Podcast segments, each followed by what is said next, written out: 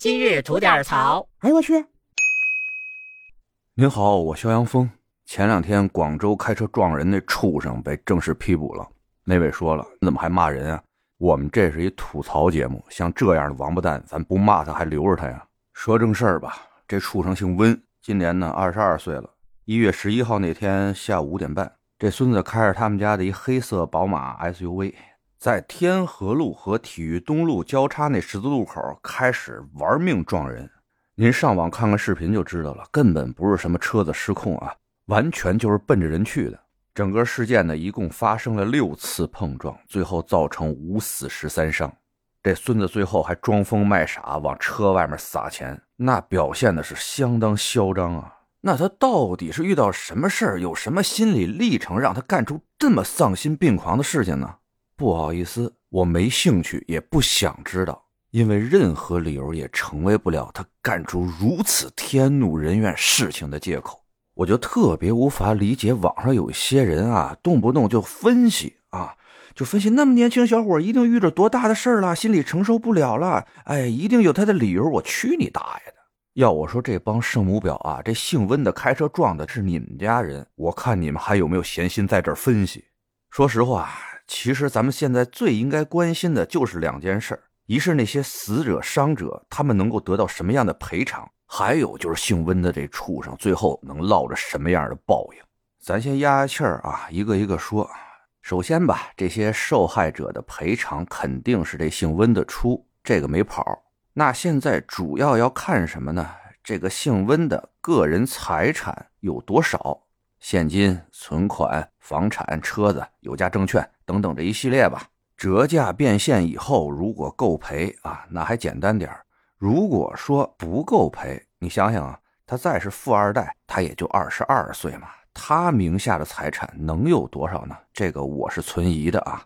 那如果说他名下的个人财产不足以赔偿的话，咱们看看他驾驶的这辆车啊上的保险有没有可能赔呢？这个。应该还真赔不了。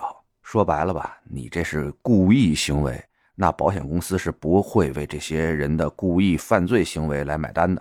那保险公司指不上，那就得看这姓温的父母了，家里人了。因为这姓温的吧，今年二十二了，已经满十八了。也就是说呢，他是一个完全行为能力人。他父母呢，没有义务为他犯的事儿承担什么法律后果。咱不兴连坐了吗？不是。但如果他们家人为了让这温某获得一些减刑的话啊，有可能啊会代替这个温某进行一定数量的赔偿。但是这里有一个风险，就是如果说温某怎么赔偿都逃不开一死的话，那很有可能他的父母也不愿意再花这种冤枉钱了。就说白了，花多少钱这人也留不住，那我凭什么还要再花这钱呢？对吧？这姓温的到最后法院会怎么判他的刑，可能是大多数人更加关心的一个问题吧。那咱们先看一眼，他被批捕的案由是危害公共安全罪，那这个罪名最高是可以判死刑的嘛？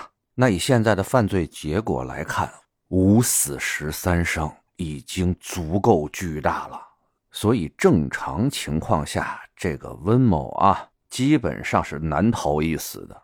除非什么样的情况呢？最后有个司法鉴定吧，医学鉴定说他是有精神方面的问题，那肯定就判不了死刑了。除了这个呢，在现实中还有一种情况，可能不会最后判这姓温的死刑啊，那就是咱们前面提到的，这姓温的自己呢，没有多少财产可以执行进行对死者伤者的赔偿，他家里人有钱呀，说如果可以得到轻判和减刑的话。哎，可以帮这个温某出这笔费用来赔偿伤者和死者。那如果遇到这种情况，我们就要看当值法官的这个裁量了。如果一定要这个温某死，那很有可能受害者就拿不到赔偿。有的法官呢可能会出于这种考虑吧，判他个死缓也是有可能的。其实说到这儿啊，我也特纠结。如果真是遇到这种情况，那咱们应不应该留这王八蛋一条狗命呢？咱也在评论区里边聊聊呗，行嘞，想聊新鲜事儿，您就奔这儿来；想听带劲儿的故事，去咱左聊右侃那专辑，期待着您的点赞和评论。今儿就这，回见了您的。